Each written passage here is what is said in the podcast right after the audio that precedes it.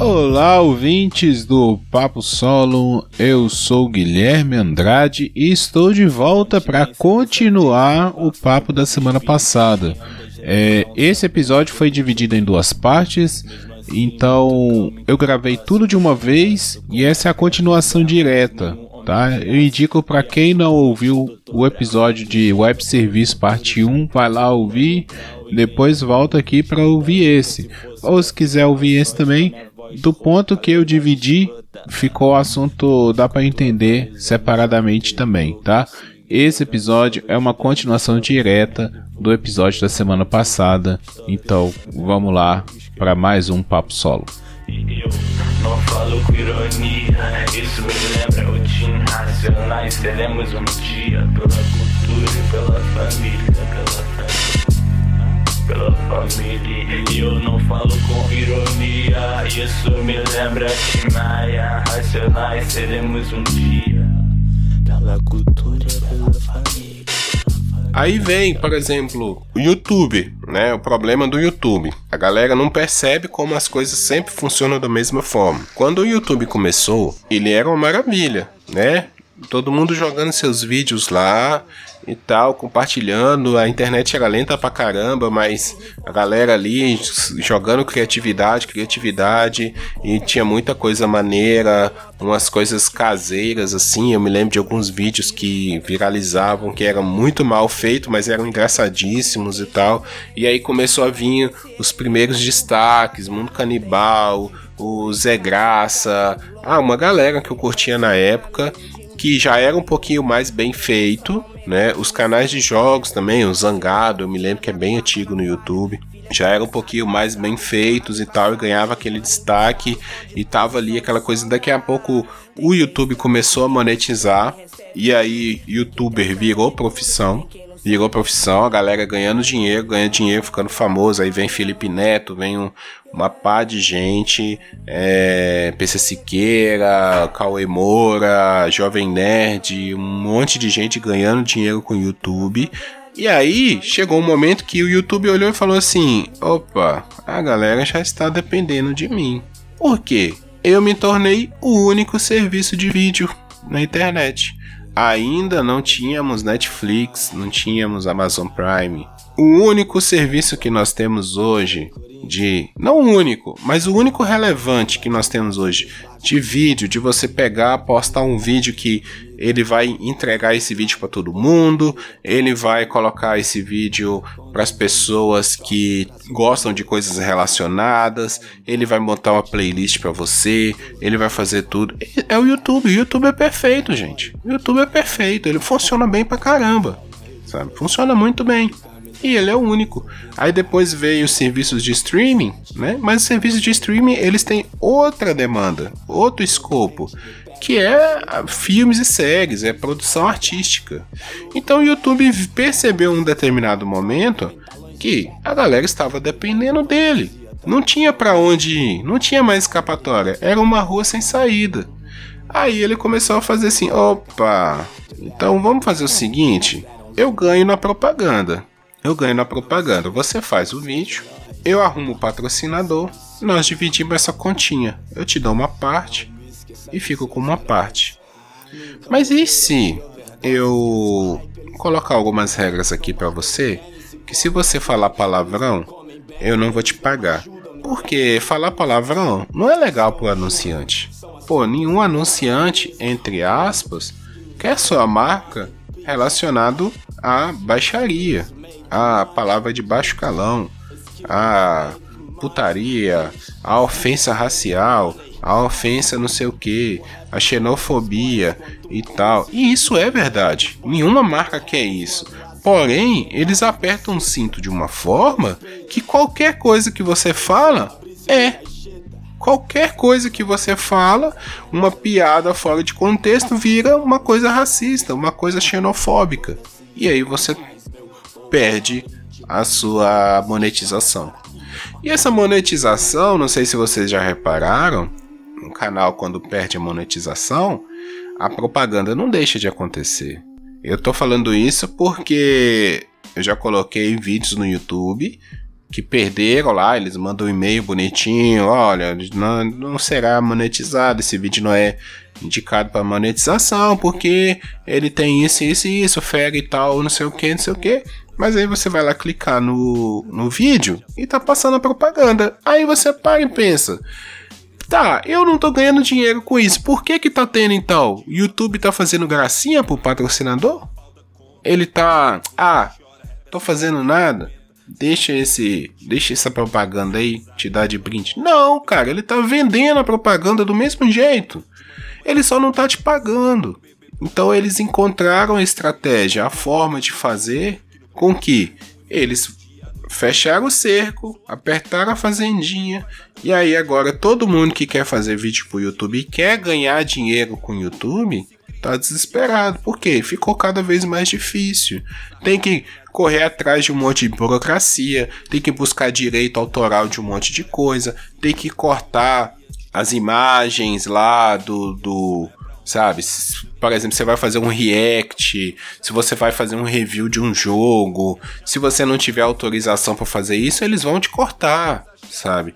Às vezes até se você fizer fora do tempo lá, a marca pode pedir e as marcas estão interessadas nisso. É interessante isso também. Eu me lembro de um caso do Zangado, que o pessoal caiu em cima dele, eu nem sabia que isso existia, mas a Ubisoft passa o jogo né, para as pessoas ali, os influencers, jogarem e fazerem os reviews. Eu estou falando por alto que eu não sei exatamente como funciona, mas eles passam antecipadamente e logo na estreia, para quando eles lançarem o jogo, o pessoal já lançar os reviews, lançar os, os as reações, as análises, o, a audiência assistir e ir lá comprar o jogo imediatamente né? Faz parte. Ao invés de você perder ali, vamos, vamos pensar, a, a marca do jogo lança o jogo é, no dia certo. Aí eles entregam, vamos até colocar que eles estão patrocinando determinados canais. Eles entregam os jogos no dia do lançamento. O cara vai jogar, vai fazer o vídeo, vai editar o vídeo, vai fazer análise. Isso aí já passou um mês. Se o cara for muito rápido, 15 dias para fazer isso tudo. Porque dá muito trabalho. Ou se for lançar muito porcamente, as empresas não vão querer que ele lança porcamente. Quer que faz uma parada bonita, para valorizar, com imagem boa, bem tratado, com os cortes bacana e tal. Então, eles perdem tempo com isso. Aí, mas por exemplo, aí o que, que aconteceu lá com o Zangado? Aparentemente, ele lançou o vídeo do review antes do combinado com a Ubisoft. Aí, além dos outros youtubers chiarem, é, ele ainda corria o risco, eu não sei se perdeu, mas corria o risco de perder a monetização do vídeo. Porque a Ubisoft pede o direito autoral. Fala assim: não, eu não autorizei isso. Então, é, isso aí tá ferindo os meus direitos autorais. E aí, quem que vai ganhar dinheiro com a propaganda em cima do vídeo do Zangado? ou em cima do vídeo de outra pessoa, que a propaganda vai estar tá lá. O YouTube não dá, não, não tira o vídeo do ar, ele tira o canal do ar, é diferente. Né? A pessoa deixa de publicar, mas continua lá. É meio louco como que é, essas empresas elas têm consciência do seu poder e elas usam o seu poder para fazer, né, para criar suas regras e elas nos tornam dependentes antes para depois tirar né, tirar vantagem daquilo. É a mesma coisa que o Spotify está começando a fazer com o podcast. A galera ainda não entendeu o lance do Spotify.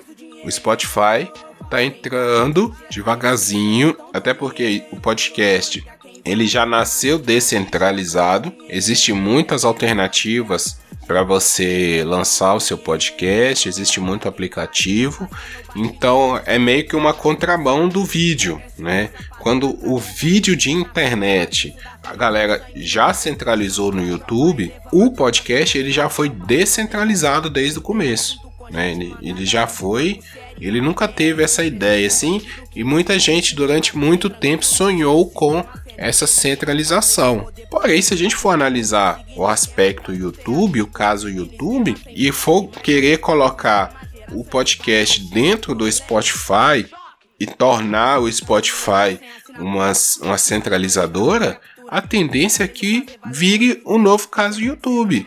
Por quê? Nós vamos dar força para uma empresa. O Spotify não é um, um benevolente, ele não é uma empresa que quer fomentar o podcast no mundo. Ele tem seus interesses. A partir do momento que nós, produtores de conteúdo, ouvintes, passarmos a centralizar tudo no Spotify, cara, daqui a pouco a gente vai ter o nosso. Então, isso é muito perigoso. Quando a gente vê lá, por exemplo, na pod pesquisa, a maioria dos ouvintes, a maioria esmagadora dos ouvintes é, ouve podcast pelo Spotify. Cara, eu fico com medo. Porque tudo bem, o Spotify pode até ser a maioria, não tem problema. Ele é um serviço como outro qualquer. Tá lá, tem gente que paga para usar, da hora. Tem gente que gosta. Mas ele ser a única via, e aí isso vai te empurrando para ter o podcast no Spotify, a quando for compartilhar o link do seu episódio, compartilhar o link do Spotify, nem do seu site ou do seu host do, do episódio, né? Você publica o episódio num, num servidor, aí ao invés de você publicar o link do seu servidor que você está às vezes pagando para hospedar ali, ou o seu site, o seu blog, onde você tem o controle que você faz ali toda a sua divulgação, você está simplesmente compartilhando o link do Spotify que não te dá nenhum retorno de nada sabe? Isso é muito perigoso, porque você está dando a força para ele. Aí o Spotify vai cada vez mais falar: olha, gente, você que não conhece podcast, sabe onde você escuta podcast? No Spotify. Como que eu vou descobrir novos podcasts? Pelo Spotify. Ah, gente, é, eu descobri uma coisa nova. Podcast, você entra no Spotify e tem lá. Vai direcionando a audiência sempre para começar no Spotify, ficar no Spotify. E aí a gente vai ter o caso YouTube de novo. Foi a mesma coisa. Então isso é perigoso. Isso é muito perigoso, porque lá na frente o Spotify vai fechar o cerco também. Ele vai começar a derrubar podcast. E aí a galera que ficou dependente do Spotify vai se dar mal. Eu tô vendo que ele tá investindo. Ano passado teve lá o evento que um monte de gente foi, compartilhou, bababá. E ah, Spotify no céu, aquela coisa toda. E adoramos Spotify, que bonito. O estúdio botou lá a banca, chamou os podcasts grandes para dar palestra e não sei o que. Aí esse ano já tá investindo novamente, tá contratando podcasts para ser exclusivo, inclusive um dos meus podcasts favoritos vai ser Spotify exclusivo agora e eu vou parar de ouvir, infelizmente, porque eu não uso Spotify, não porque eu não gosto, mas é porque eu não tenho costume e eu não vou começar a usar Spotify só porque o podcast foi para lá, porque é essa a ideia deles. Eles querem isso. Eles estão levando o MRG pro Spotify ser exclusivo pra galera que não escuta o MRG no Spotify migrar pro Spotify junto. Gente, isso é uma lógica muito simples. Se daqui a pouco o Nerdcast for exclusivo é, Spotify, vai mais uma galera ser levada. A diferença é que eu acho que pro Nerdcast eles vão ter que pagar mais do que pro MRG. Então, assim, é, toda essa ideia de, de, desses serviços, elas são para isso, cara, para ganhar dinheiro. Não tem filantropia nisso, não tem é, boas ações nisso. Ninguém tá querendo ajudar o, o podcast, ninguém tá querendo ajudar os entregadores de comida, os restaurantes. Não, as pessoas vêm uma demanda, vem um serviço, vê uma necessidade e supre isso. E para suprir isso, ela ganha dinheiro. Porque ninguém faz nada de graça. Entenda isso. O mundo não funciona de graça. O mundo funciona na base do dinheiro. E aí, os culpados somos nós. Somos nós que fomentamos essas coisas. Então, nós que vamos migrar para o Spotify e passar a ouvir podcast só no Spotify. Se der merda no futuro, a culpa é nossa, não é do Spotify. Ah, o YouTube tá derrubando não sei o que, não sei o que, não sei o que. A culpa é nossa, que só começamos a ver vídeo no YouTube. A culpa é nossa que compramos comida só no iFood. Não que não, não se deva comprar comida no iFood, é justamente isso que eu tô falando. Mas que só compra no iFood. Não vai no boteco do lado da casa para comprar comida. Porque tem também como você ajudar o pessoal que tá do seu lado, né? Seja no podcast, seja os, os restaurantes, o, o pessoal do, do serviço de transporte, seja o que for tem como você ajudar essas pessoas. Você não precisa também só ir nas grandes corporações. Você pode ir também nas grandes corporações, mas equilibrar. O lance da internet que nós precisamos hoje é aprender a equilibrar, a usar e não ser dependente. Quando nós ficarmos dependentes daquilo, aí nós vamos sempre ser é, massacrados. Nós vamos começar a pagar essa conta. Não só nós, como a, as pessoas que prestam serviço também. Então, galera, eu espero que fique legal esse episódio. Eu ainda vou editar, eu acabei falando muito. Eu acho que tem algumas coisas que eu falei que vão ser cortadas. Mas a ideia é essa. Eu tava, eu tava, ainda tô com tudo isso na minha cabeça. Eu vejo porque a tecnologia é algo muito abstrato, principalmente se tratando de internet, eu vejo as pessoas culpando as coisas, culpando os aplicativos, os serviços, e muitas vezes a culpa não é do aplicativo do serviço, a culpa é nossa, somos nós que provocamos essas coisas.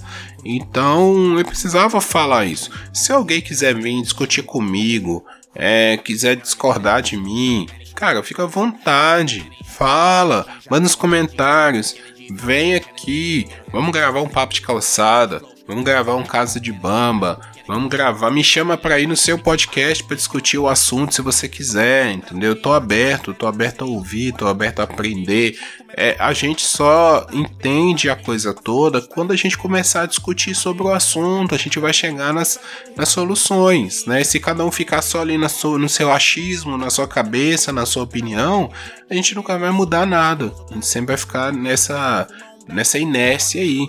Então vamos discutir o assunto. Quem quiser, né? Chama aí que a gente bate esse papo. É, muito obrigado a você que ouviu o papo solo. É, acredito que eu volte aí daqui algumas algumas semanas para discutir algum assunto. Se você quiser que eu discuta também, fale aqui sobre algum assunto, manda para mim.